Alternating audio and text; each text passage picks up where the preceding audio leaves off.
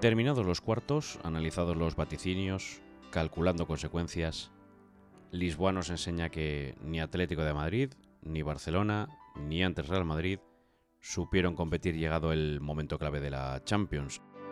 Al final lo arregló el Paris Saint Germain, cayó el Atlético, se despeñó el Barcelona y fracasó el City. Peinamos los cuartos, peinamos Lisboa.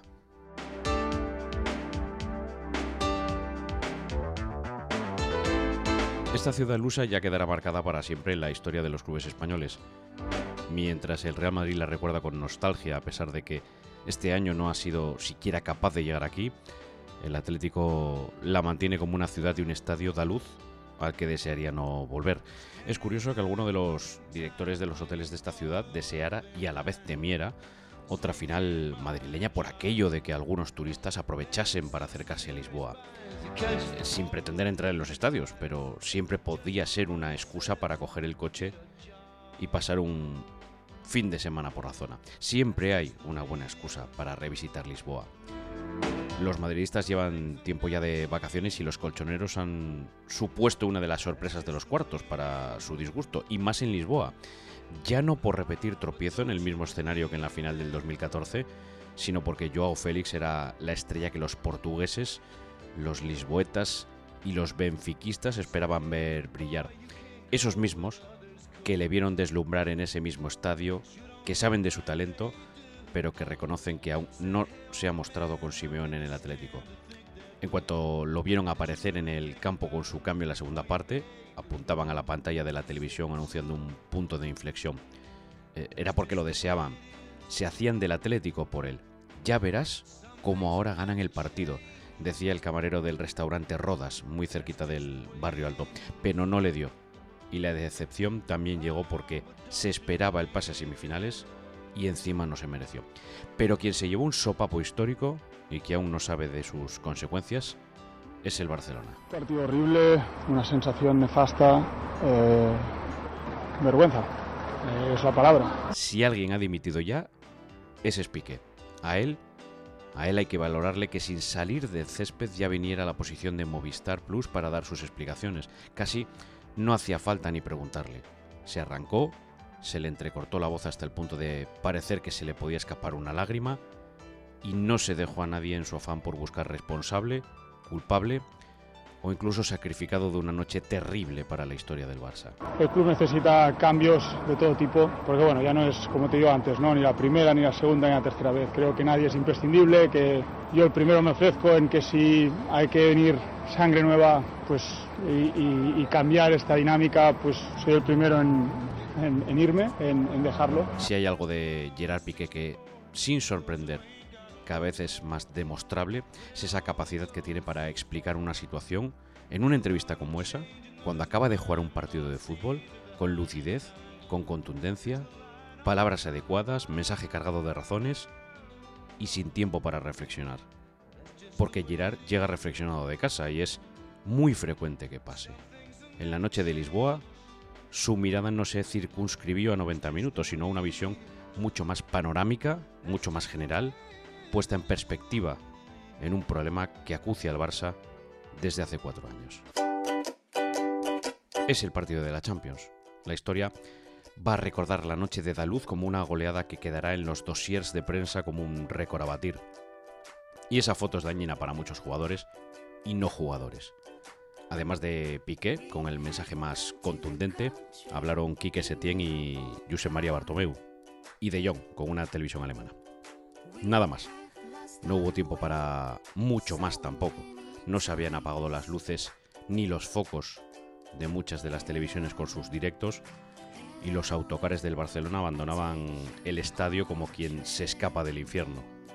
Muchos aficionados echan de menos un mensaje de Leo Messi como capitán de un equipo que ha visto su final, pero habrá que esperar unos días para conocer respuestas. Sobre todo, una al debate abierto en las últimas horas.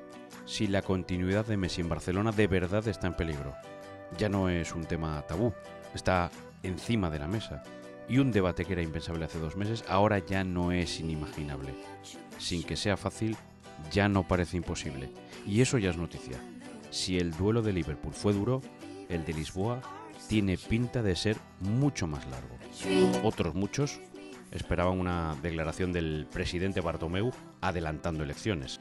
No, como he dicho antes, muchas están ya tomadas antes de, retomar la Champions. Ya las eh, anunciamos estos días y a partir de ahora eh, irán saliendo otras decisiones. Ya las diremos, pero todos tranquilos, que las hemos tomado antes de venir a Lisboa.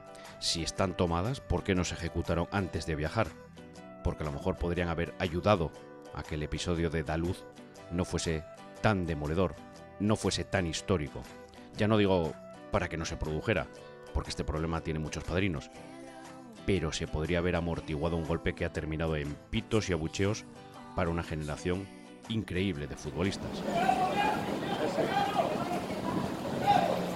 Caras largas, ojeras, muchos periodistas y sin apenas aficionados, el Barça se fue de Lisboa a primera hora de la mañana y aterrizó en una Barcelona medio vacía en agosto, pero con pancartas en la ciudad deportiva y gritos de una veintena de aficionados más o menos. Los titulares de prensa son a cada cual más ilustrativo. Vergüenza, humillación, infierno, debacle, papelón. Son palabras gruesas que hay que digerir para saber cuáles son ahora las soluciones. Susto del PSG, sopapo del Atlético, humillación del Barcelona y tropezón del City de Guardiola. Las noches lisboetas, a falta de vida nocturna, dejan sorpresas, muchas, que uno podría incluso compartir con Eric Cantona. El exjugador francés se ha acomodado en Lisboa y frecuenta ese restaurante Rodas que algunos periodistas españoles han convertido en un refugio en el que cenar y comentar la jugada o las jugadas. Dice nuestro camarero de referencia que es sencillo encontrarle dando un paseo por el barrio o acudiendo a comer con su familia, aunque en estos días está por Inglaterra. Es una de las leyendas a las que suele recurrir también la UEFA en algunos de sus actos, como por ejemplo el de Mónaco del mes de agosto. Allí acudió con un look bastante particular y con el que costó reconocerle en un primer vistazo. La UEFA además se mantiene firme con los protocolos. Ese link que hay que rellenar todos los días obliga a poner casi una alarma en el móvil para recordar a qué estadio pides permiso para ir, que sigues sin síntomas del COVID-19, que no los has tenido en los últimos 14 días y que estás en perfecto estado de revista. Sin eso, el aparato que te chequea la acreditación dice que no entras. Y si lo haces en ese mismo momento, en ese mismo instante, porque te lo has olvidado, te esperas una hora que el sistema certifique de manera automática que eres apto. Es seguro y os puedo asegurar que no es plato de buen gusto una espera de ese tipo por un descuido inoportuno. Tampoco es fácil recorrer de arriba abajo los estadios, buscando la puerta correcta, el recorrido exacto, a veces eterno, pero al fin y al cabo el señalado para tener controlado todo el perímetro del estadio.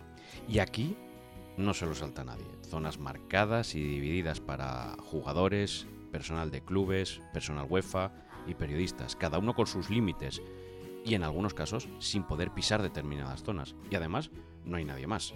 Sin gente, sin esa vida, no hay nada más abierto. Así que si uno busca una tienda o una barra de un bar, sabe que van a estar cerrados.